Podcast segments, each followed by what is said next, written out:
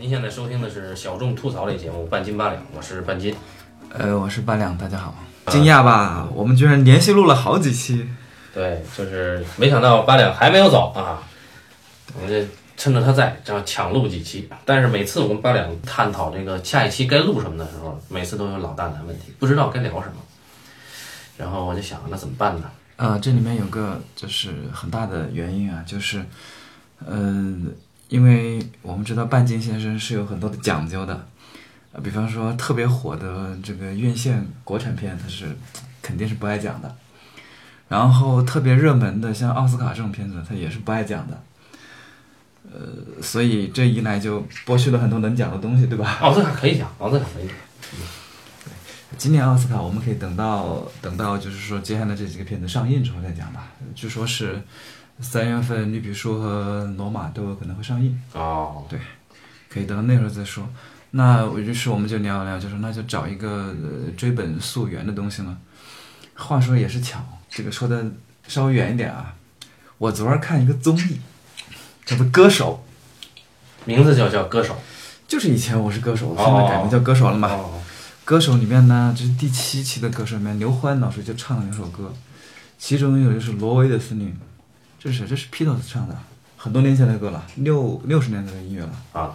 然后刘欢老师就说了一句，他就说：“哎呀，现在年轻人呢，都就是觉得很多东西是流行的，是时尚的，但是我觉得作为一个就是对这个真正有兴趣的人，嗯，大家应该要知道流行的东西是怎么来的，时尚的东西是怎么来的。它之所以能够流传这么多年，一定有它的原因，所以我才选择了挪威的森林。我们都应该听听 Beatles，然后我觉得很棒。那么我们现在这些电影很多变化是怎么来的？所以我们也应该讲讲以前的电影，对吧？哦，所以我觉得我们这一期讲很久很久以前的电影是没有问题的。我觉得这个说法太冠冕了啊！就主要是每次八两都不知道想聊什么，所以我这次我想，既然这样的话，那就找一个，索性挖一个大坑吧。就是因为他一直都很推崇的一个导演叫做楚福，对吧？特里弗。那既然是他自己推崇的导演呢，想必他聊起来会有一些热情。呃，然后我呢，因为我上次看楚服的片子已经很久了，然后呃，在我这个读研的时候啊，我一直不理解楚服为什么好啊，我是一直不明白，因为因为我这个人这个水平有限嘛。那于是我也想借这个机会呢，来重新看一下楚服的片子啊，我看看我自己到底有没有提高，还是说楚服就是不好哈、所以呢，哎，我们于是挖了一个大坑，就是因为应应该楚服算你最喜欢的导演之一吧？呃，对，好，那么就是我们开一个专题，就是特里弗导演专题。哎呀，这个坑确实很大，因为，呃，虽然我很喜欢这位导演啊，但是其实他拍的片子太多了，他足足拍了二十多部片子，啊还不算短片啊，嗯他还拍过几部短片。那这二十来部当中呢，我可能就看过五分之一、四分之一吧，因为它当中有十多部就是为了挣钱的片子，啊、我也没看。我们就找豆瓣评分高的，哎，呃，有七点五分以上的。他有很多片子就是评分虽然不高，但拍的也也不错的，所以我会就是慢慢的把它全看了，然后再一一跟大家介绍吧。但是说到这位楚福老师，大家肯定都就是如雷贯耳，对吧？嗯，呃，如雷贯耳，对对，考试也得考啊。对，然后所有就是文艺青年想要装一装的话，你就肯定绕不过去，对吧？对，肯定跟他说一说。嗯嗯但我最初了解他的时候，倒并不是因为考试，或者是，还真不是因为考试，也不是因为要装，因为那个时候，啊，我们还不认识什么人，对吧？就没有这个装的必要，也不认识同类的这种文艺青年。当然，我们现在已经不是文艺青年了啊。嗯那个时候也没有装的必要，看他纯粹是一个意外。就是当时是有一个朋友，呃，也是在呃一个初次认识的朋友吧，呃，他当时很推崇楚服，他当时向我推荐了两个人，一个是法斯宾德，哦，一个是楚服。我觉得这个人才是装的。呃，但是法斯宾德那个时候我是我是不怎么看的，嗯当然现在我觉得法斯宾德是个很很很很强大的人啊，嗯，当时我是不怎么看的，因为我觉得这拍太糙了，我心想，那拍的啥？就是一个布景啊，一年十三个月亮，就直接在那儿拍完了，就是从头到尾就一个房间。嗯，我觉得这个人怎么能拍这么糙了？所以我当时对法斯宾德是不不怎么喜欢的，所以那个时候，所以就先看的楚服。楚服看的前几个片子也不觉得很厉害的，嗯真真是到了看第三个片子，就是《足与战》的时候，嗯那个时候应该是零九年呢，我记得那是零九年夏天了。我看了这个片子，非常的震惊。我心想，这完全不是一个电影的故事，就是在我的认识当中，这并不是一个电影的故事，甚至它的很多技巧是完全就是很不讲究的。它是，嗯我这不瞎拍吗？但是这个瞎拍的人拍的又这么的好，就是，所以我当时非常的震惊。嗯于是我又反反复复的看，我那个夏天可能看了七八遍吧，就反复看，反复看，仔细想，看了很多遍之后，我就明白了。我心想，这片子没什么可看的，就是我的意思就是说，你作为一个作为一个想要从事这一行或者想要学习的人来说，没什么可看的，嗯，因为它不具备可学习的，就是可复制性，对它没有一个可复制性，你学它是没有用的，学不了。没有模式。对，啊然后后来我就因为也这个去看了，呃，看了一些特里弗或者其他人访谈。嗯那大家都知道，特里弗在七十年代的时候跟乔治·卢卡斯不对，嗯。跟斯皮尔伯格关系不错。嗯。斯皮尔伯格不是拍那个什么电影，还还还，呃，第一次、呃、第三次接触吧，好像是，嗯，不是还那个特意请了特里弗给他去演那个博士嘛？哦，啊，去演的博士。然后当时特里弗就和呃斯皮尔伯格不是有一过有一番对谈，嗯。然后当时，呃，斯皮尔伯格就很得意，他说：“我请特里弗来演我的电影，为啥？因为我知道他肯定拍不出《大白鲨》这样的片子来，但是他说，我肯定这辈子也拍不出《足球战》的。嗯啊就因为这个，我对斯皮尔伯格的印象好好了很多。哦，当然这都是后话了啊，呃，我只是这么大致的说一说，就是因为，就是你知道，我们那个时候，或者是说，呃，很长一段时间以来，我们对电影的认识是是一个很分裂的认识。呃，当你学了很多东西，看到很多东西之后，你会习惯性的用这种理性的思维去判断它，嗯啊、希望用在某个框架之内，或者是某一个呃标准的基础之上去、去去去认识它，去建构它，去判断它。那么这是很多人写了论文之后的通病啊，嗯，我们也会有这样的问题，然后人或多或少都会有这样的问题，对吧？我们曾经有这样的问题啊。大家都需要先找这个标准，然后再去评判它。而人本人的本性上又会有另外一种评判标准，就纯粹从感上去分析，我抛弃这些东西，然后去评价它，然后直到后来我们才慢慢能够，就是比较客观的去了解这个人，或者是了解他的电影。嗯。那想清楚这些之后，再回过头来，所以我们今天就从四百下开始。嗯。呃，用一种不那么感性，但是也不那么教条的方法去跟大家介绍这个片子，因为，呃，因为这个片子它是五八五九年拍的吧，应该是嗯五九年那一年的，呃，戛纳就是那一年进的片子对吧？五九年，我我也不知道，反正是五九五九年上的，好像是。对，他这片子估计拍完就能上吧？啊啊，对对对，呃，这个四百下这个片子，不如你来简单描述一下。四百下这个片子呢，哎呀，我觉得它应该是我们的儿童电影的标杆作品啊。呃，但是如果是拍这样的片子，估计拍一个被毙一个啊。那个我们是要先先简单介绍一下四百下的故事，对不对？就说有一个小孩儿啊，这个我我我比较困惑，因为我不太了解法国的这个教育体制啊。就是你像安托万那个这个主人公安托万，以他的身材和成熟度来看，他应该已经是不是小学了吧？他应该怎么看也应该什么呃初初一、初二、初二、初三的样子，感觉像是。嗯，我感觉像是那个年龄了。嗯，然后呃他应该有十二、十三岁左右吧。哎，大概是这么这么，可能法国孩子长得老王啊，可能是，嗯，那么就我们知道主人公叫安托万，他生长在一个法国巴黎的一个，呃，我想想啊，这怎么说呢？小资产阶级的家庭是吧？啊，小资产阶级的家庭，也就是类似于就是一种，呃，无产阶级的美化的称呼啊。那么他他生长在这样一个家庭，那么呃，安托万呢？他是一个不良少年。上课的时候呢，并不是很开心，并不是很很愿意好好上课，被老师整天，呃，视为这个反面的教材，天天站在教室门口罚站的那种孩子啊。呃，他跟父母生活在一起，但是呢，我们会看到安托万的过得并不开心，过得并不好啊。首先呢，呃，安托万呢没有自己的床啊，他这个睡觉呢是睡在门厅的一个折叠沙发上。因为他们家我看了一眼，应该就一个厨房，一个门厅，还有一个卧室。那个卧室里面可能支了一个桌子，就当餐厅了。啊，然后呢，呃，安托万呢也没有自己的这个被窝，对，他只有一个睡袋。对，还还有睡衣还是裂了大口子的，一直在穿啊。呃，每天呢要帮爸爸妈妈就把自己家里这个垃圾每天晚上要倒倒倒掉垃圾啊，然后每天还要帮家里买这买那，因为爸爸妈妈工作很辛苦啊，双职工家庭啊。呃，安托万呢，呃，在家里边呢饱尝辛酸啊，饱尝辛酸。呃，爹呢也不太靠谱啊，喜欢搞一些这个什么赛赖地赛车俱乐部这种这种事儿啊。妈呢经常不着家，对他老爹应该就是一个马会还是一个赛马会一个赛马赛马场的一个员工，就是整天就吹嘘自己说将来应该能混到个副主席或者副会长吧。但是我看得出来，大家看得出这哥们儿应该是很不得志，啊老爹应该是。嗯。然后呢，安托万呢在班上呢是那种啊被老师欺负的那种啊那种角色，但是呢，同样一般这种孩子呢，像安托万长得很壮啊，他是欺负同学的那种角色，虽然被老师欺负啊。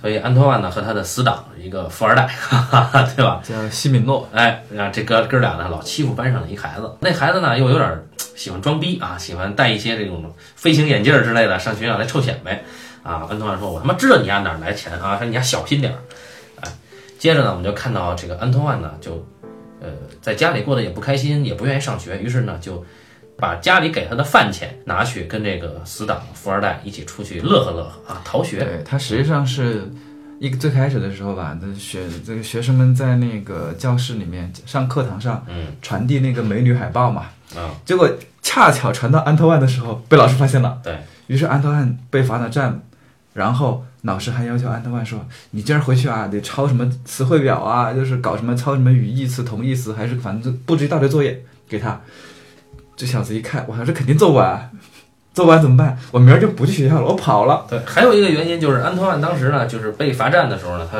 他觉得很不公平，于是呢，他就找这个这个炭笔啊，在他妈的教室的白墙上写下了他自己被虐待的这件事儿。关键是老师一看大怒，说你给我把这墙弄干净了，结果越擦越花。那老师说你得跟你家里人说把墙给我赔了。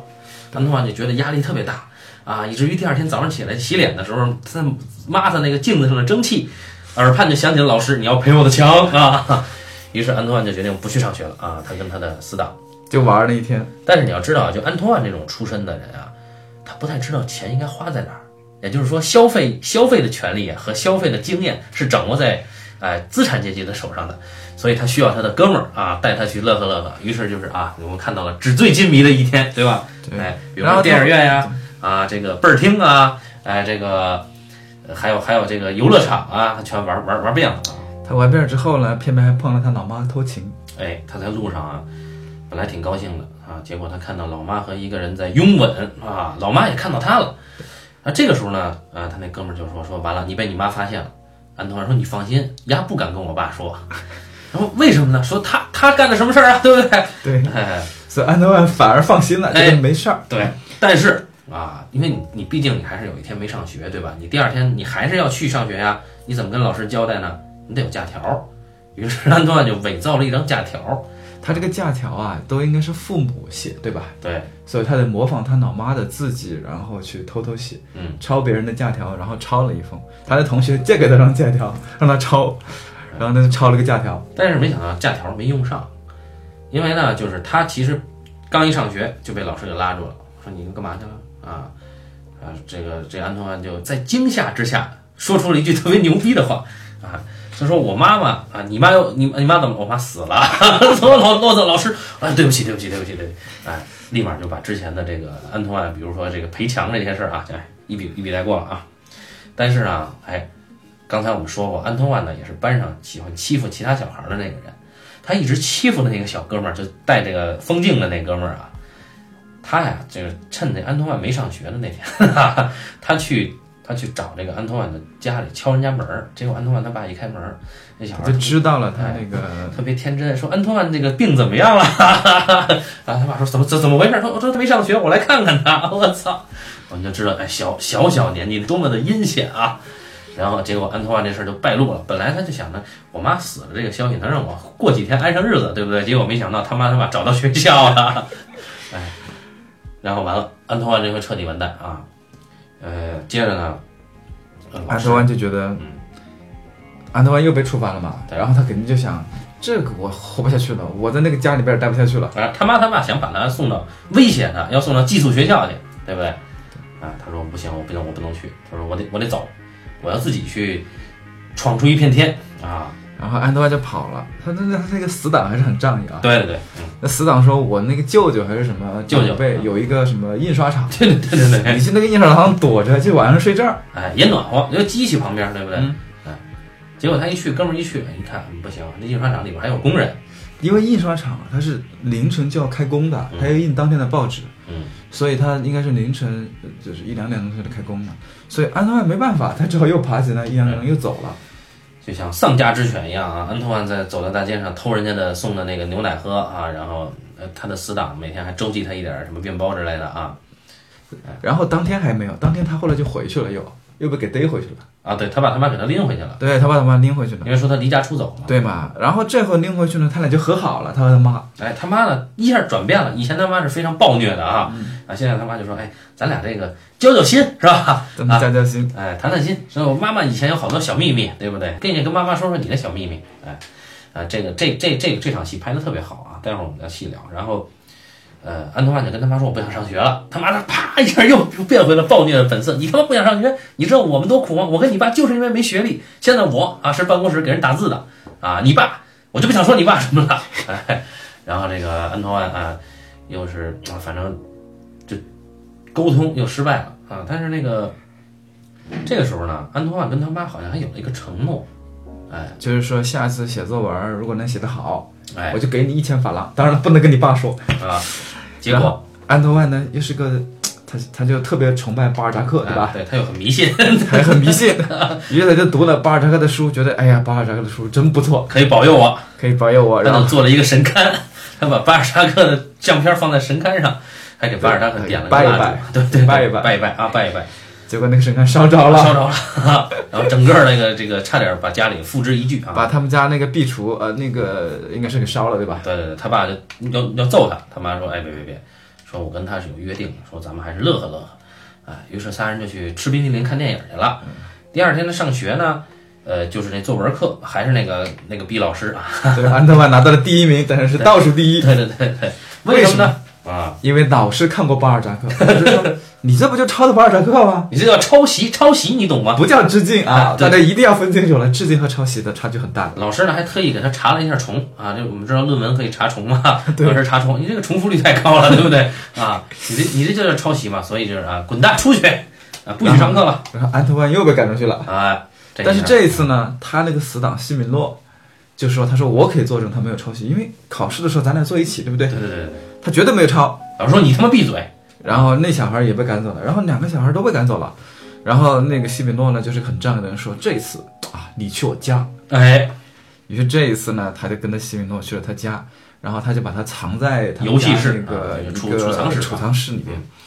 然后两个人过得还不错，对，也是纸醉金迷啊纸醉金迷。啊，但是安德万就说不行，我得搞点钱，哎，我我得我得我我要作为一个成年人，对不对？我得搞点钱。对对对，我怎么搞钱呢？我就偷我爸。首先呢，他他老早他就把他爸那本米其林手册给偷出来了啊。这个米其林手册呢，也不知道咱也不知道到底值多少钱啊。呃，但是他也没卖。哎，他这这俩人呢特别牛逼，这小孩儿就牛逼在哪儿？他把他把米其林手册给撕了，我操！然后爹爹这个撕了，然后一页一页的是从从天上给扔下去了。他说那接下来到底什么来钱呢？对吧？哎，他就想到啊，他爸呀是在这个公司的宣传部供职的。他爸爸这个宣传部呢，每个办公室的员工的桌面上啊，都有一台打字机，咱们搞这个。然后安德万就偷了打字机，偷完之后发现卖不出去，啊，对，所以这安德万说而且扛那个机器好累啊，啊？对，给送回去吧。送回去。结果送回去的时候啊，被忠勇的保安给抓住了。接下来就是非常有戏剧性的了。嗯首先是他爹亲手把他送进了局子里，然后是他妈去找法官亲手把他送进了教导所里，你知道吗？这父母了真的是。他妈说这孩子无药可救啊，我们不知道该怎么管他了，所以他就送到了少管所。然后到了少管所里边儿，然后安德万发现，哎，少管所里面有个小朋有个有个前辈师兄吧，嗯，跑逃跑了，但是又被抓回来了。安德万想，咦，这还能偷跑啊？哎，然后还有很多人跟跟他交流经验，你偷的什么呀？我告诉你偷这个不行，我告诉你我偷什么。哎，安东万就学到还了这个，得还得跟他说哎怎么去对付那个心理医生啊，哎，啊，在这儿怎么在教导所的这个少管所能过得更好啊，然后之类的，真的就是得到了很多的忠言逆耳，哎，遇到了很多良师益友。我们就在心理医生咨询的时候知道了安托万的算是有些漂泊的童年啊，就是他出生以后呢，因为父母都要打工谋生，就把他寄养在奶奶那儿，对吧？呃，但是没过多久呢，他又父母可能是不知道为什么又把他从奶奶那儿接回来了。接回来以后呢，呃，就对他也不是很好啊。所以说嘛，这个留守儿童跟父母的关系就是不太好，哎，不怎么亲近。对，但是这事儿你要说全怪他父母呢，也不好说。我们到时候再往后，我们再往后看啊。接着呢，哎，就发生了极具情感冲突的一幕。安托万他妈呀来探视他，但是呢，安托万其实并不太想看到他妈。安托万一直期待着他那个哥们儿，哎，富二代来看他。富二代确实蹬着自行车来了，还给安托万带了好多东西。但是他妈的少管所的看门狗不让他进，于是这哥们儿哎只能哎无奈回去。安托万就特别的伤心啊。然后呃见他妈也这个丧不打脸的啊，他妈这个这个就就说你这个啊，我我来一趟你就这么对我吗？啊，跟他又啊，而且安德万之前写的回信给他爸，说他妈的 说他妈的不好，呃他妈就录了，说你居然还在那儿挑拨我们俩的关系。哎，然后 这个这个安托万就跟他妈彻底的啊啊闹翻了，然后他爹也说了，早就不早就说了不理他了。对，在一次这个踢足球的时候，打踢球哎的时候踢球的时候，安托万呢借着掷界外球的机会啊逃逃脱了，他跑啊跑啊跑啊，哎，聪明的躲避开了追踪他的这个管教啊，他就逃到了海边，因为他从来没有看见过海啊。呃然后故事就结束了。对啊，那么其实相信听我们这个节目的大多数听友呢，应该是不说看过这个片子，但也知道这个片子。对，这毕竟是和《精疲力尽》齐名的这个啊新浪潮分水啊岭之作，啊所以大家应该是都知道这个片子。但是我们觉得啊，真正有耐心去看这个电影的人应该没有那么多。对，首先我们又把故事又说了一下。我记得我在零六年、零七年的时候看过这个片子，当时是出于因为呃，一个考试了，一个是考试，还有一个是就是那时候会买一些这个你必须收藏的多少多少张碟的这个手册呀，都会推荐这个。我看完以后，我说什么呀？啊，这中间还睡了一觉，醒来以后一看就到海边了嘛，我觉得不好看啊，但是我还是礼貌的给了四星。哈哈。后来呢，就再也没有看过这个片子。当我这个上周啊拿拿到这个片子重新看了一遍，我就被震了啊，因为嗯呃有那么一段时间呢，我跟八两都在密集的去看一些儿童题材的电影，然后这个片子呢，呃，我跟他对比了另外一个法国的影片，叫这个《小淘气尼古拉》。我不知道为什么我看这片子的时候，老是老是能想到《小淘气尼古拉》这个片子。当时我给《小淘气尼古拉》评的分数很高，而且这个片子应该是我在前年看的。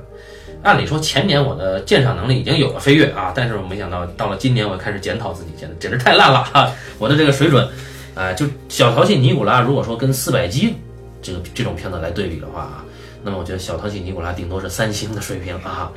哎，到底为什么呢？我们就来详细的来聊一聊。呃，这个是你看的楚服的第一部影片吗？还是《足浴战呃，这个是第一个，》啊？这个这个相对来说难度没有那么的大，嗯嗯嗯 所以作为第一个看，就是傻看的人也能看进去，也能看懂的。嗯。就是，呃，当然这个能看出什么味道呢，是另外的事儿啊。首先，这个片子之，呃，这个片子之前的楚夫他并不是第一次拍片啊，他之前拍过一个短片，呃，就是练手吧，嗯。已经练手练了一个，然后后来呢，他又他他后来他又拍的片子的时候，他又拍了一个短片，叫做《野孩子》，啊对他又拍了个短片，就是拍小孩儿，嗯，当时又拍那个，因为便宜嘛，哦便宜，呃，然后拍完那个之后，然后到了这儿，他说：“哎呀，我得自己拍个长片了。”然后接下来他才花了些时间，然后拍了这个四百集。嗯呃，大家都知道，我们这个楚福老师他自己本身是一个很有故事的人啊。嗯呃，他的整个安托万系列从四百集开始到什么柔夫啊、二十岁之恋啊，然后什么之类的，好像有安托万三部曲啊，五部好像是四部五部啊，都叫安托万。都是安托万讲的这个人的一生吧。然后呃，大家都觉得那个荧幕上的安托万就是楚服自己嘛，当然。呃，有一些就是改编的成分，但是确实有很多东西是他自己的一些经历，当然这个很正常，对吧？因为创作者都会拿自己的一部分的经历来做，而这个可能是最接近他的，就是这个故事，嗯，呃，在整个安托万系列当中，应该是最接近楚服他本人的经历的一个故事，呃。片子拍应该是那年冬天拍的，就是五七五八年的冬天拍的。五八年冬天的时候，有圣诞节嘛？对对对，五八年冬天拍完，然后五九年就上了。呃，拍的拍的，当时看大家觉得很糙啊。嗯。嗯，但仔细看，现在看，我觉得其实有很多地方拍的挺讲究。他这个摄影师挺挺棒的。嗯。我觉得这个摄影师还是挺棒的。呃，有蛮多的这个调度和是花了心思的。然后也讲到了很多，呃，当时的法国人有的东西，嗯，就是我们会实际上看到，就是这个片子它讲的年代其实不是五八年啊，它应该是更早的时间，嗯，然后这故事本身啊，我就看到了，因为我们都是很久之前看，然后重看的嘛，对不对？嗯，所以我就看到了很多现在的评论，在我们以我们当下的眼光看来，会觉得这里面很多东西好像是很常见的桥段了，或者是说。呃，并不新鲜的东西，就觉得哎呀，这一个小小小朋友他这这么讲，或者是讲他受到的挫折，然后这样，这个法国的青年朋友这么脆弱，受不了打击吗？当然，这是比较杠精的说法啊啊，我觉得是比较杠精的说法。那么，但是至少说对了一点，就是在这些大家看到评论当中，有一点肯定是对的，就是这个名字的由来，对吧？四百击，对，四百击这个名字的由来。那么法国人就说一个一个熊孩子嘛就得打，嗯，啊，再矬的一个熊孩子被打被你揍了四百次之后就老实了，嗯，所以就叫四百下。这个所以这个片名最开始的时候我是很有歧义的啊，啊，就是我因为一开始的时候我并不知道四百击是什么，就觉得这个名字很酷，嗯。虽然没有精疲力尽那么直接，但你以为是一个拳击电影？对，但是我觉得，我操，这个应该是很酷的一个洛奇。但这个片子没有任何击的地方，啊，根本没有击过，所以我第一次看的时候，我非常的茫然。哦，我想四百击到底是什么？后来特地去查，就是这个小孩，熊孩子被揍了四百次之后，就变成好孩子。对，然后我们就可以看到这个片子里面这个熊孩子如何做了四百击的啊，他的老爸、老妈、老师，还有警局的人，所有人都给他来一记暴击，然后最后把他打成这样。然后你其实可以先聊一聊，就是你为什么会觉得？你这一次看和之前看有那么大的差异？因为我这一次看和之前看，其实差异不大，差异不大，我没有觉得有那么大的变化。哦，我我觉得这我我这个其实就纯粹是个人的体验了，就是因为你有了个熊孩子，这是原因之一。但是呃，我觉得主要原因不在这儿。首先是呃，我觉得我这个人啊，智商进化的慢啊，就是在我上次看这个片子的时候，也大概应该是十年前，最少有十年了。那时候我基本上看不懂电影的啊，然后。当然，今天也未必能看得懂太多。但是，呃，首先，如果说我不说十年前吧，我倒推五年，我再看四百集，我未必能看得下去。就是，呃，虽然说这个讲的很轻松，拍的也不错，但是我觉得它未必有能够让我看下去的那种揪我的东西。但是在在今天了，是我自己的电影观念在发生变化，我我能够看得下去。呃，至于差距，我觉得不能跟我。十年前的比，因为十年前我看这片子根本看的不完整，我就觉得这必须得看，于是就看了。啊，然后至于他能在我心里留下什么印象，除了这小孩最后一个镜头，我基本上没有任何印象。一会儿我会说一下，呃，法国另外一个很有名的片子就是《小淘气尼古拉》，这个片子也是讲这个，就是说你其实也是讲家里有这么一个小孩，就他的困惑以及他的成长遭遇，啊，然后你做父母的应该怎么样对待这个这个事儿，我觉得。呃，可以对比着聊一聊，呃，然后另外一个就是我刚才说，就是已经为人父的我，我确实觉得有必要去把四百集看一遍。这个，呃，你怎么样去跟你的孩子相处，尤其是男孩，呃，可能是相当长几十年的未来几十年的一个命题。这个题可能未必一开始就能做好，所以这事儿每天我都在焦虑这种事儿啊。所以四百集这个片子还是也给了我一击啊，也给了我一击。好，你可以直接从一击开始。你要你和小淘气尼古拉开始，因为小淘气尼古拉我我看过，但是有点时间了。它主要是小淘气尼古拉，它聚焦在什么呢？就是二孩儿就是说我我家里啊，我是本来我是掌上明珠独生子，很可爱的一个孩子，也很聪明，父母其实很爱我，但是呃，可能父母会要给我生个添一个弟弟妹妹，这个时候我很焦虑，就我不知道弟弟妹妹到来对我是一个什么样的意义，于是我就跟同学去聊。我操！同学就跟我说：“你这个弟弟妹妹会怎么怎么样，怎么怎么样？有的说特别好，有的时候会毁了你，有的说你就完蛋了，等等等等。”孩子就变得特别焦虑，他就想破坏父母把弟弟妹妹带到这个世界上来的这个这个行行动啊，其实非常可爱的一个视角。但是呢，这个片子呢，整体充斥的，首先这个片子他出生在一个中产家庭啊，他已经很幸福了，物质上不用说了，他也不缺爱，那么纯粹是他在焦虑。他如何来看待自己的爱即将被分出去这件事儿？那么这个前提其实他就有了一个生活的台阶儿了，就是说，我们欣赏这个影片的前提就是说，这个孩子的遭遇，他其实是已经筛选掉了相当一部分比他低阶级的孩子的遭遇了。你说他普世吗？他普世，因为现在城市里面有很多二孩，尤其是老大在面对自己的弟弟妹妹的时候，他会产生那种不同的这个心理。心理问题啊都有，呃，我觉得这个回头可以请一吨先生来谈一谈啊，呃，但是呢，你说他整体上他讲的这个东西，是不是第一，他是不是能够让你心头一震？因为我们看小淘气尼古拉的时候，我承认他讲故事讲得非常的聪明，然后拍的非常的甜，拍的很像法国的甜品啊，就感觉很像马卡龙那种，非常的甜，很甜美，非常可爱。孩子们，呃，每一个人的心里呢都。都不是那种啊，就是让你认识到人性之恶的那种那种做法，但是呢，啊，都是那种好心办坏事的那种，很可爱，写的很聪明。可是他真的能够给你的心里留下这个，就是所谓的一击，能留下吗？我现在看是留不下的，因为当我看到四百击的时候，我发现了一些真实的东西，是小淘气尼古拉无法提供给我们的，就比如说。当孩子面对这个困境的时候的这个反应和他的这个心态，小淘气尼古拉明显是经过理想化的设计的，就是，啊，我应该怎么怎么样？他是在在，他是建立在概念的推演之下，啊，假如我有了这样的事儿，我会怎么样？然后有的孩子可能是这个处理，有的孩子可能是这个处理，所以我们接下来应该会怎么处理？那么我们如何讲一个很打动人的一个俏皮的故事？但四百集不是这样的，四百集它讲的是一个我们没有办法的一个故事，可能是年龄到了，所以我我觉得它能够给我心头重重一击，并且碾压小淘气尼古拉的原因在于，他讲的是一个无可奈何的故事。嗯，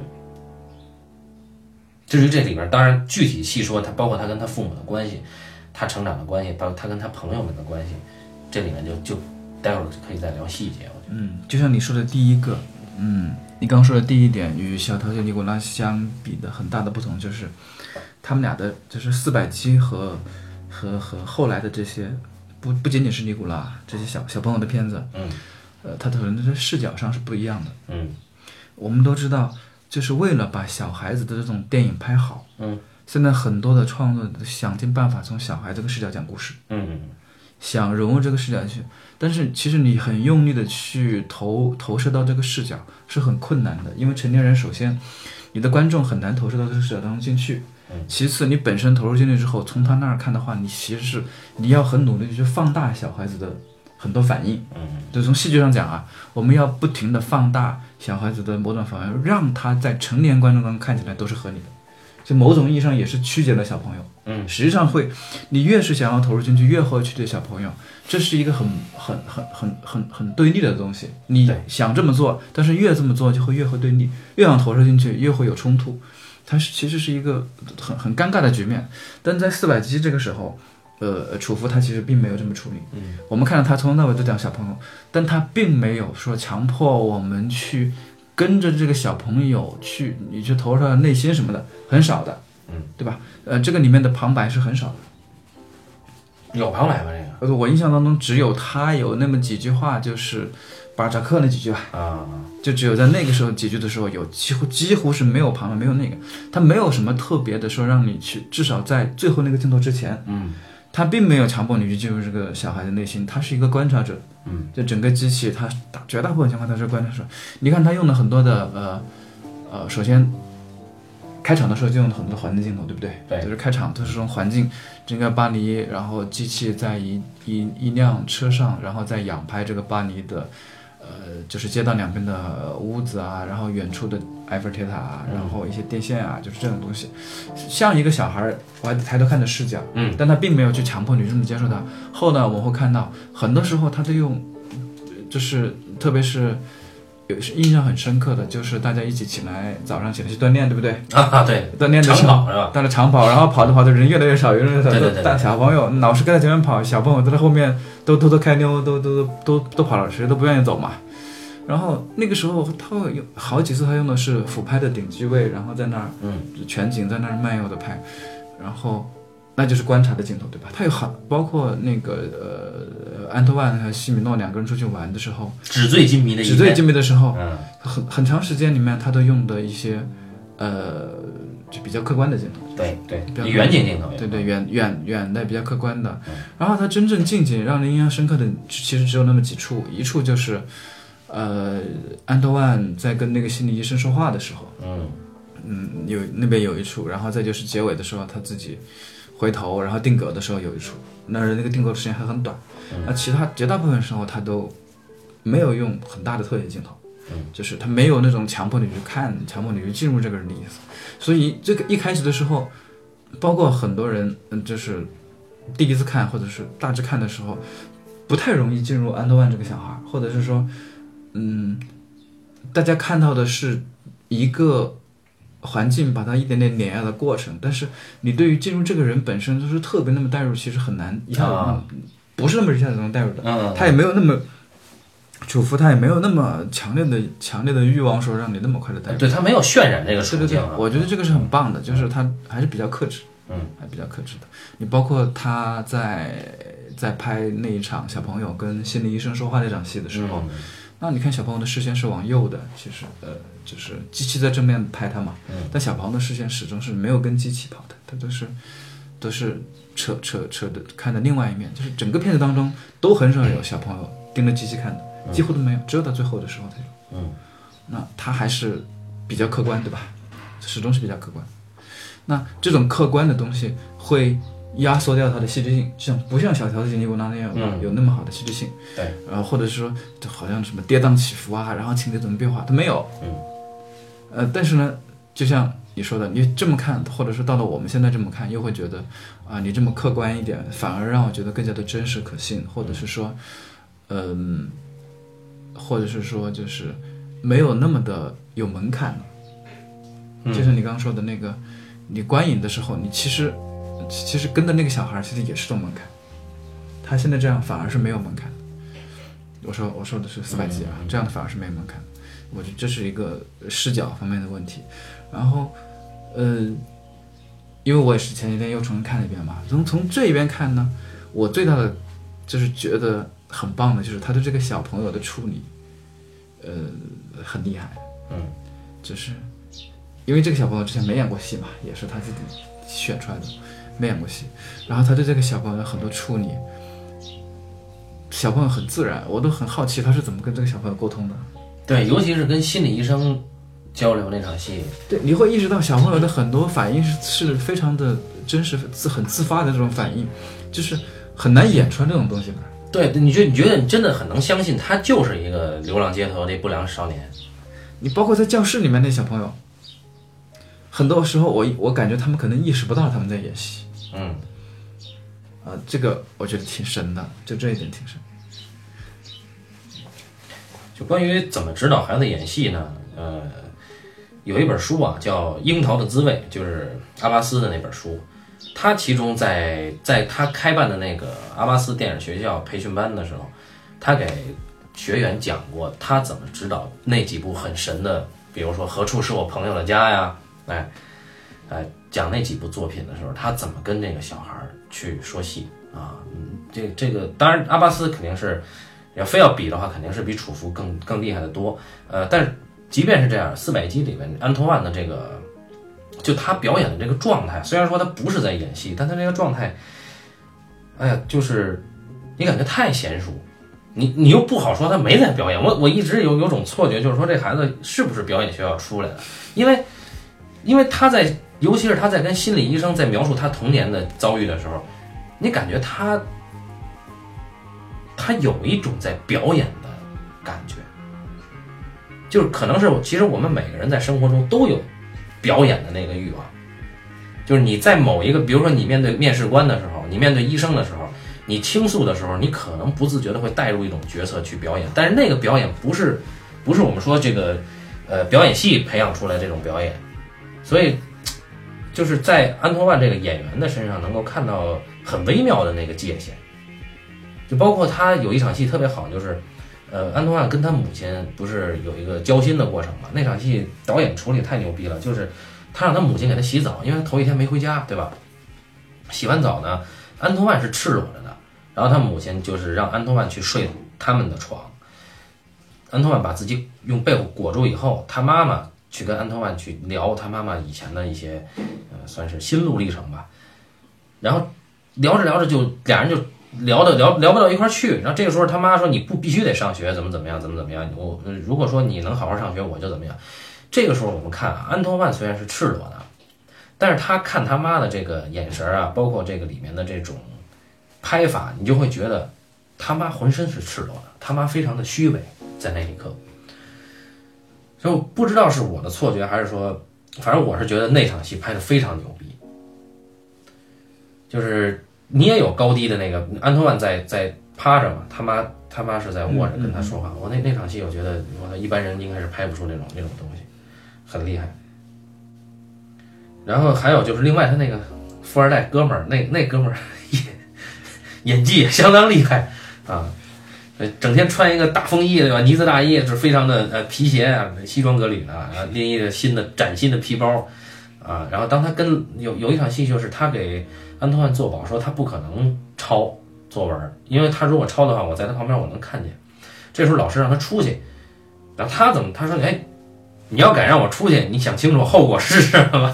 意思他爸应该很牛逼吧，对吧？然后老师那时候当然很要面子，必须得让他出去。但是你看他的那个，他的那种从容的态度，就是跟老师平起平坐的那个感觉啊。他跟安托万对老师的那个态度出现了明显的差异。这个片子让我非常在意的是特吕弗对于阶级差异的这个体现啊，他不是说故意在体现我是。大资产阶级的孩子，我是应该什么样？我我我，但是我我是这个城市工人阶级的孩子，应该是什么样？啊，办公室文员阶级哈，这个是白领阶级的孩子应该是什么样？但是他们的气质、他们的举止行为都不不用看衣着，你就知道这个差距确实在这。但是确实是这个片子的可信度，嗯，就关于这个儿童演员方面啊，这个。有一本书叫《演之愉悦：特吕弗电影随笔》。在这本书里边呢，有一篇文章叫做《安托万·多尼尔是谁》。安托万·多尼尔是特吕弗四百线的男主人公啊。那么他专门写了一篇文章，阐述呃这篇呃这个电影如何选角，然后他跟这个多尼尔在外在形象和内在气质上的某种比较颇富魅力的关联，以及他怎么样理解嗯就是孩子。和孩子在叛逆期的应该有的一个，就他怎么样理解孩子的叛逆期吧。那么，首先这篇文章呢，一开始举了一个例子，他就说说有一天呢，呃，他在去咖啡店喝咖啡的时候，老板跟他打招呼，说我昨天在电视上看见您了。他指的电视是什么呢？是法国电视台有一档节目，节目中播放了电影《偷吻》。《偷吻》呢里边有一个男主人公。叫让皮埃尔莱奥，那么这个人其实就是安托万的扮演者。但是《偷吻》这个片子是很很很很靠后的一个电影啊，是他长大以后演的。那么那个老板就以为让皮埃尔莱奥是特里弗啊，这是一个很有趣的故事啊。然后，呃，老板呢就就一看特里弗不是很热情，他就继续套近乎，他说他。走进了特里弗，仔细的盯着他看了半天，说：“哦，说您应该是好几年前演的这部电影，您那时比现在年轻。”对，然后这个还有一个小趣事，就是有一天啊，这个有一个报商对特里弗在大街上见了，他就说说我今天早上看见你儿子了。特里弗说，我儿子是谁？就是那个小演员啊，那个小演员其实就是安托万。那么我们把时间拉回到呃四百线筹备的时候，一九五八年九月，特里弗在报纸上登了一则启事，想要找十三岁的小男孩来演四百集的男主角。一共有六十多个孩子都来报名，然后特里弗呢就一一给他们试镜，提了一些问题。那他说他当时想在，呃，找一个在儿童时代跟特里弗在气质上，而不是在相貌上更为接近的男孩。哎，然后很多孩子都是父母带过来试镜的啊，但是这个时候呢是，就那个最后选定了这个让皮尔莱奥跟那些孩子不一样。其他孩子是趋趋于好奇心来的，然后这个让皮尔莱奥呢，为了得到这个角色，使出了浑身的解数啊，又说又笑。特里弗的印象是他竭力表现得很轻松，但实际上他给特里弗留的印象是紧张不安。那么第二次试镜，呃，这个让皮尔莱奥表现得很出色，那么特里弗就把他给定了。当然，其他的孩子，其他来试镜的孩子也没有白跑啊，呃，特里弗就把他们都留下来。并用了一周多的时间拍摄上课在学校的场景，这些场景后来也都在影片里出现了。这就是刚才八两说的，呃，那些小孩儿非常的自然，对啊，他们可能以为我只是来试个镜，无所谓了。哎，那一年啊，那一年是让皮尔莱奥十四岁啊，他呢，特里弗说他不像安托万那么调皮狡猾，特里弗理解的他笔下的这个安托万呢，做什么事儿都是鬼鬼祟祟的，并且总是装出一副非常顺从的样子。但实际上是我行我素，呃，但让皮尔埃让让皮尔莱奥好像充满了叛逆的精神，但不是像不是像特里弗构想的那个安托万那样鬼鬼祟祟啊。特里弗记载，在四百集开拍的时候啊，这个小演员呢成为该片的创作者之一，因为他除了表演的很自然很到位之外，他还对剧本做了一些修改啊，因为特里弗经常鼓励他用自己的语言，呃，特里弗说。在这个影片试映的时候啊，是在有一个小的看片室里，只有二十来把椅子的这么一个看片室。嗯，特里弗说，这个小演员以为这个影片再也不会在影院大厅里放映，所以特别珍珍视这次 看片的机会。然后在整个拍摄过程中啊，当时在拍这部电影的时候，让皮埃尔莱奥是经常大笑，但是在看完试映全片的时候，这个小演员已经泣不成声啊。好，然后特里弗开始说他自己，他十五岁那年啊，因为流浪罪被捕，关进了少年教少年管教所。那是战后不久，青少年犯罪率很高，少年管教所人满为患。特里弗说他在四百集里边展示的一切都是他的亲身经历啊，比如挤满妓女的派出所、警车、收容所啊、单人囚牢等等等等啊。呃，他说比起他在电影中展现的内容，特里弗自己的经历更为艰难啊。呃，一开始特里弗只是想把四百线拍成一个短片的啊，但是后来创作剧本的时候，他们他觉得有必要把这个故事展开啊。他们在创作的过程中啊，就像我一开始的那个感觉一样，他说他决定把青少年时代描绘成一段艰难的时光，而不是大多数人眼中的温柔怀旧。下面这一段话，呃，我觉得能够代表特里弗在四百集里面。潜藏的一种意识形态。他说，青春期这一阶段向来得到教育学家和社会学家的承认，却遭到家庭和父母的否定。套用专业术语，这一阶段的典型特征是情感断奶、生理唤醒、独立欲望与自卑情节。这他妈谁翻译的？我操！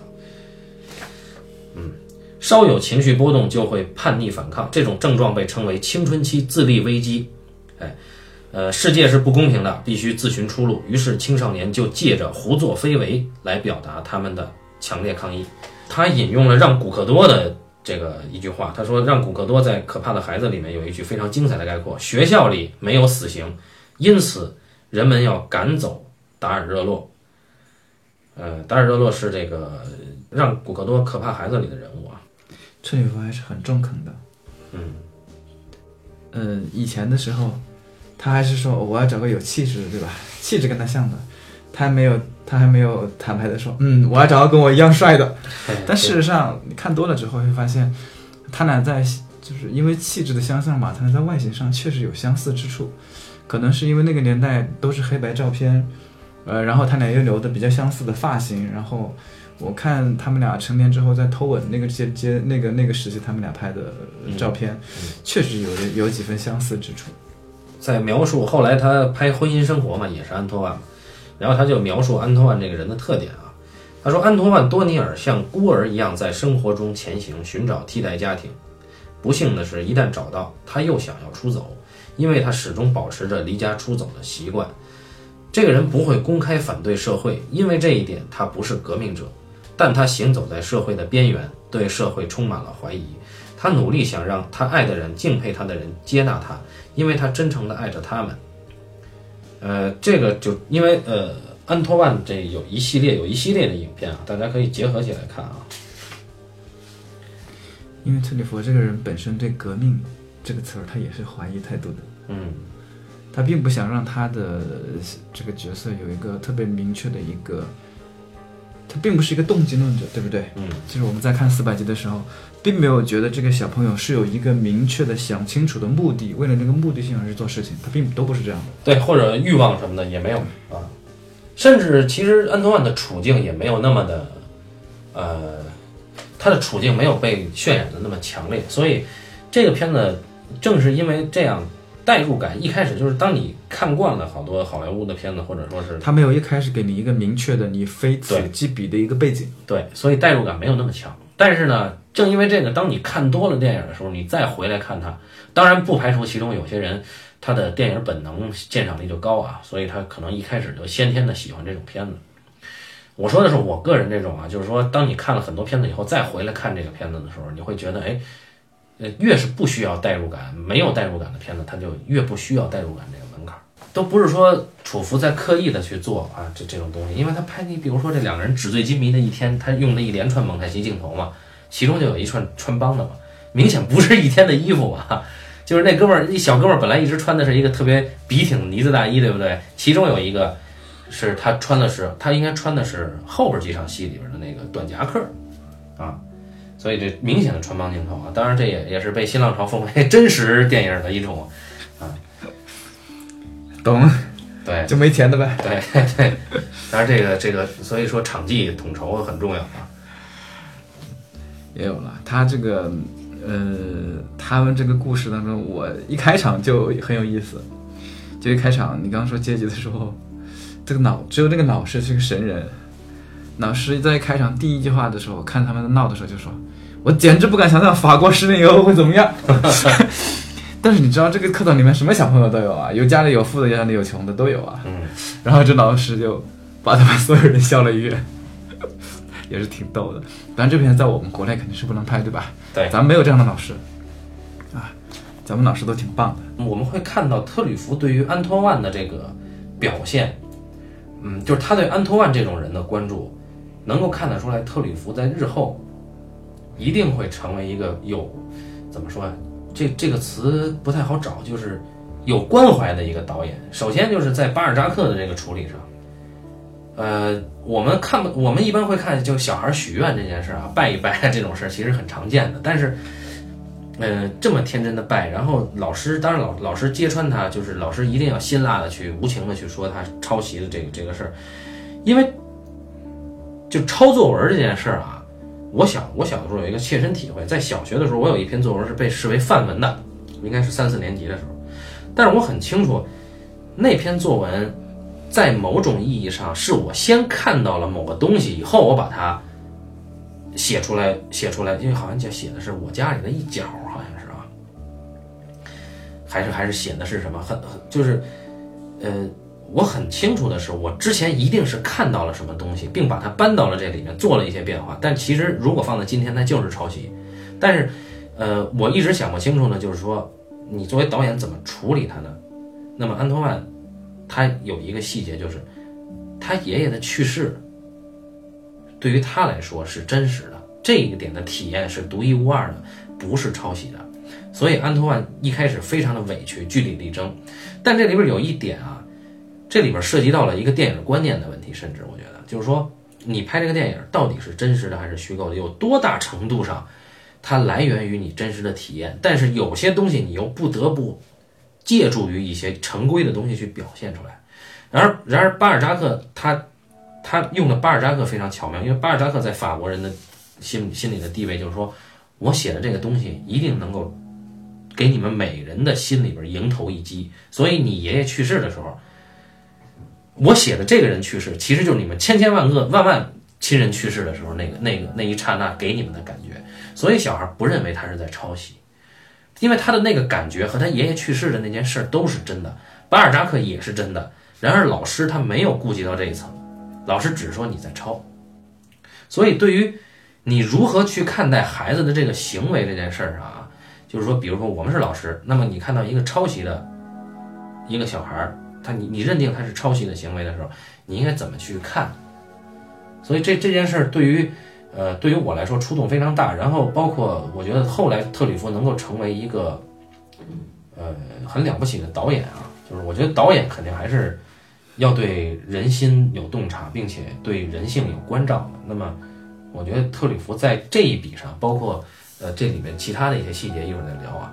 呃，包括跟他妈妈聊天啊，这这种这种细节，包括他的一直在期盼的最期盼的人是他的朋友来探视，这些东西都都能够注定将来特吕弗会成为一个非常伟大的导演。嗯，所以这个片子就是他还是懂小孩的。对，或者是说这里面确实有很多东西是他真实的东西，对，真实真实的。你看他在整个整个片当中是没有笑几次，对吧？嗯，很少笑。但是他去玩那个转筒的时候，玩的很疯的时候，嗯，离心了那个，他离心的阶段他还是笑的，对吧？对对对，那个时候是笑的。我倒是一开始没有想到说，呃，他抄那个书的那个会有那么大的，就是我只是我只是当时觉得这应该是一个很正常，因为他说了他的。就是真实的是他爷爷去世，对不对？嗯。所以我当时感觉，哦，他是一种模仿，因为小朋友都是从模仿开始。对，对，因为小朋友他不可能凭空去创造某种东西，他只能去模仿。嗯。那么结果他的模仿就在老师眼里就变成了抄袭。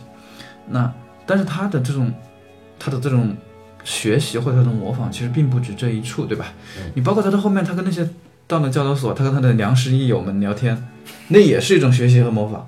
然后包括他跟他们爸父母们在说话的时候，他父他父他父母们虽然他父母没给他们什么好的教育啊，他父母并没有教过他们好的东西，但是你你会觉得他其实并不是说他完全不受他父母的影响，他依然会受到他父母的影响，嗯，对吧？嗯，那如果一个没一个完全没有受到他们影响的人，是不会去跟他们一起去看那个电影，然后就热情的探讨这个电影。的，嗯，他也是也也是这样，然后。当然了，他对那他那个老师可能真的没有给他什么影响，这是很古怪的。对，这这里面唯一，我觉我觉得最最最有意思的就是那个老师的这个角色，因为这个老师他完全没有起到任何我们通常意义上认为的老师要做的事情，感觉完全感受不到啊。哎，对这个说起来就是我我我我经常带，所以我觉得这个特里弗一定很痛恨学校。哎，对我就想说这个，就是呃，我经常带我们家孩子去小区里边那个。一个小花园去去晒太阳，然后隔着栅栏就能看到那个一个小学，这小学也是一个算算市重点小学啊。他们上体育课，小学生嘛上体育课，应该也是三年级左右的学生。这里边就有几位体育老师啊，我觉得比这个四百线里面这老师还操蛋啊。其中有一个呢是一个女老师，个子很高，一看就光原来的体育特长生，说话极损。啊，就是就损损小孩损的一愣一愣的，但因为咱们听听友的大大家年龄差不太多，所以小的时候都会受到小学的时候都会受到老师恶毒语言的奚落啊。然后这是一个，另外一个呢，就是有一个有一个另外一个男老师，这男老师呢，就是经常把胡子刮得特别轻啊。然后每天呢就愁眉苦脸的，就天天就隔一会儿就得看一下表，因为好像不让带手机上课，隔一会儿就得看一下表，就等下课铃儿。哎，然后他他就让让学生跑步，他就在旁边坐着，他对学生特别横啊，这是一种，而且经常蹂躏那个小男生的脸脸蛋儿什么的。另外一个老师呢是一戴眼镜的男老师，那这位老师呢，他呢是他呢相对这其他两位老师他算最负责的，但是他对学生的态度呢非常的粗暴。哎，就是比如说有些学生他就很很调皮嘛，那他就让那学生就是先先骂一顿，然后让那学生出去跑圈去罚站去啊。大冬天的啊，啊那那几个学生当然一看就是惯犯啊，经常笑嘻嘻的就出去就就去罚站去了啊。所以所谓不良教育，所谓的这个就刚才八两提到的这个老师，对于学校老师对于教育体制这这种事儿怎么看？我觉得特吕弗其实抓到了一个，呃，非他他作为一个敏感的创作者来说啊，我觉得敏感的创作者、理性的人，对任何一个国家的教育体制都会有极强的反思，甚至是反感。我觉得不只是现在，现在我们老讲这个北欧的教育非常发达啊，那我觉得，我觉得，我相信北欧的导演肯定也也有针对现代北欧教育会提出一些质疑的。我的感觉是看这个片子，包括后来就特里弗的其他一些片子中隐藏的东西啊，嗯我有这样的感觉，就是特里弗他本质上他并不相信这个教育系统，嗯，他本质上是非常不信任的，这与他的经历有关，因为他也是很小的时候就失学，然后就上管所就也干过这个事儿，就是出来混，然后最后在十几岁、二十来岁的认识巴赞，然后相当于是在巴赞的教育下，嗯。才最终成为一个现在的特里弗。他是个这样的人，也就是在他的经历当中，他会认为教育系统或者学校对于小朋友来说，或者对于真正想要学习、想要有所发展的，他那个发展不是说什么那种挣钱不挣早，跟没关系。对于一个有想要成长的小朋友来说，毫无意义，在他眼里。对，我觉得他应该是持有这样的观点，因为在你看，在四百集里面，在这部电影当中，这位老师没有任何的爱，嗯对学生毫无感情，就是也没有任何的爱。然后同样没有爱的是谁？是父母。小朋友他这个同他这个学生，就是我们的主人公安东万，一开始他就明白这个老师是完全不能指望的，嗯。所以他安托万一开始是指望父母的，但是发现父母也没有给他任何的爱，嗯。这个他只有一个同学，这个同学给的是友谊。好，他们虽然他们也会有过口角，但是你会觉得哦，他们俩还是有友谊的，他们是朋友。然后，然后等到这个后来友谊也没有希望了，对吧？嗯。这个被被被，然后被管教给难住了。那么管教对他们有爱吗？看不出来的。嗯，当然了，这个可能有其他的原因，因为毕竟他自己也真的进去过。那么他在里面到底经历的是什么，我们也不知道，对吧？嗯。那么最后他就被逃跑。我们会发现，这整个过程当中，这个小朋友，这个安德万他自己的成长，他在成年人那儿没有得到过任何的爱，他都是跟他的同龄人一起成长的，他是从从他都是从从他的同龄人那儿学到的东西。以前有他的同学，进来少前辈。进来少管所有他的师兄前辈，嗯。他他能他能够从同龄人那儿学更多的东西。啊。少管所也有，少管所他第一次就因为吃饭的时候他提前吃了口面包，吃了口面包，然后也被罚站，嗯。一样，就是这个少管所跟那个学校没有任何区别，没有得到任何的爱。我相信他从巴赞那儿是得到了友谊和爱的，嗯。也可能是因为这样，所以他并不相信这种呃既定的那种对的这种血缘啊这种这种教育。积淀的系统、既定的这种系统性的结构性的东西，它本身是不信任的。对，嗯，那么它就这这个都是另外一个话题了，或者是说，呃，我觉得这本身也是这个故事它有魅力的地方。对的，对对对对，就是就这个这个，我想再说一下，就是说像小淘气尼古拉啊，他确实切中了当下，呃，因为那个时候的法国就是，呃，他的他的对于二孩的这种这种看法，跟现在我们今天对二孩的焦虑是一样的。那么，我想说的就是说，呃，你特吕弗的这种观察、这种审慎啊，他的这个态度是非常独立的，就是说，呃，我们不说他没有受其他的概念所影响，但是他绝对不是在重复概念。呃，我想说，小淘气尼古拉他的这个主人公对于自己即将到来的弟弟妹妹的这个焦虑，以及他同学劝导他的这个这这些行为，包括他做的这些事儿，都是通过概念推导概念得出的一个一个很俏皮的、很甜美的故事。那么你说它不真实吗？其实它在某种意义上跟我们今天的孩子的焦虑是一样的，因为我的，呃，我我我我的亲戚吧，亲戚家里的孩子，亲戚家里孩子呢，呃，是一个姐姐和一个一个弟弟，姐姐比弟弟大概大个四岁左右。那么当有了弟弟以后呢，姐姐应该已经快要上小学了嘛，呃，已已经五岁了，姐姐每天就开始闷闷不乐。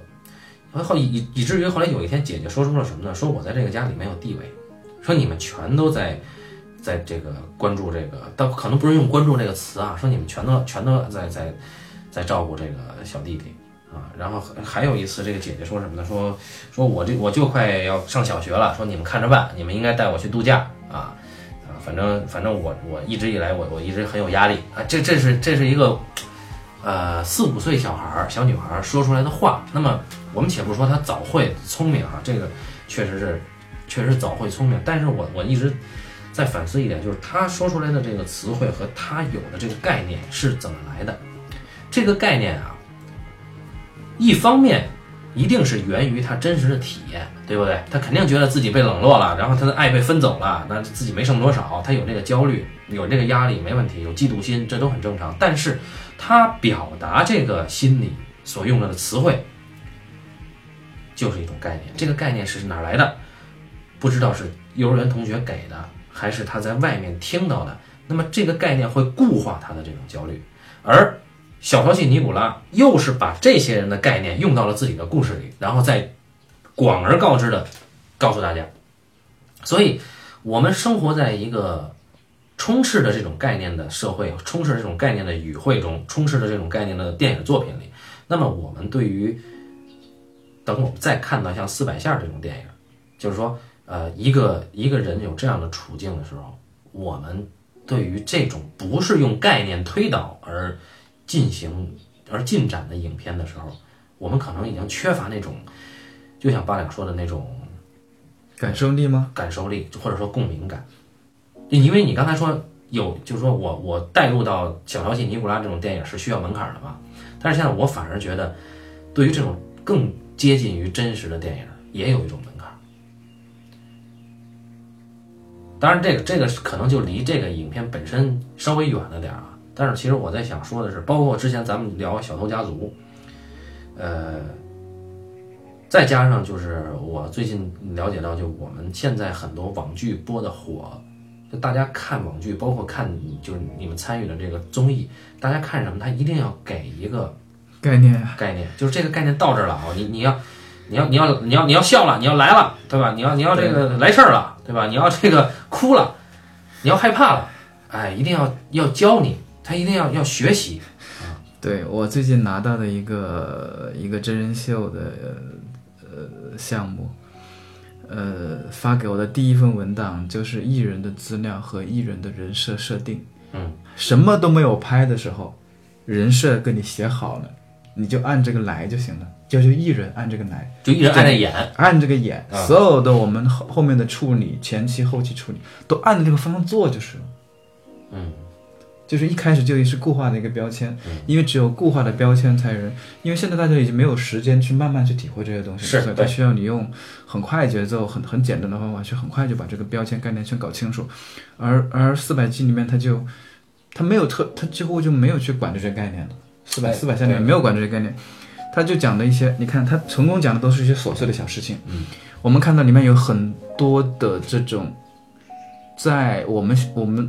会觉得啊，是不是不够有效的这种手段？比方说，嗯，小朋友们早上去跑步啊，跑着跑着，小朋友们都偷偷溜了，逃队。但是这个里面跟这个主角有关系吗？没有的。你会发现这里面跟主角有啥关系啊？其实没什么，对不对？对。而且你会把整个过程全拍完了，嗯，你会觉得很奇怪。后面有一段，很多小朋友们在看一个什么节目，就是那个布偶戏还是什么戏。啊啊！我什么很多小朋友在一起看那个宝对对对对对，那个那个两个两个出去逃的小朋友有有那么大关系吗？就是没有的，而且他看了很长段时间。嗯嗯。好，你你会觉得很奇怪。然后小小男孩在那个啊，小男孩那个还好啊，安托万半夜啊被被从那个印刷车间逃出来，然后四处去闲逛，那个还好，还算是跟上这个人物了。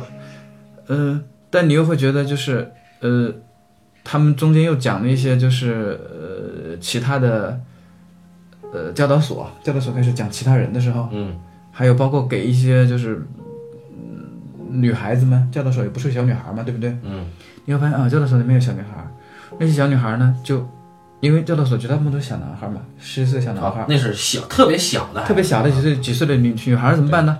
好，来那个大爷厂工把他们关到笼子里，对对对，啊，你会觉得非常的诡异。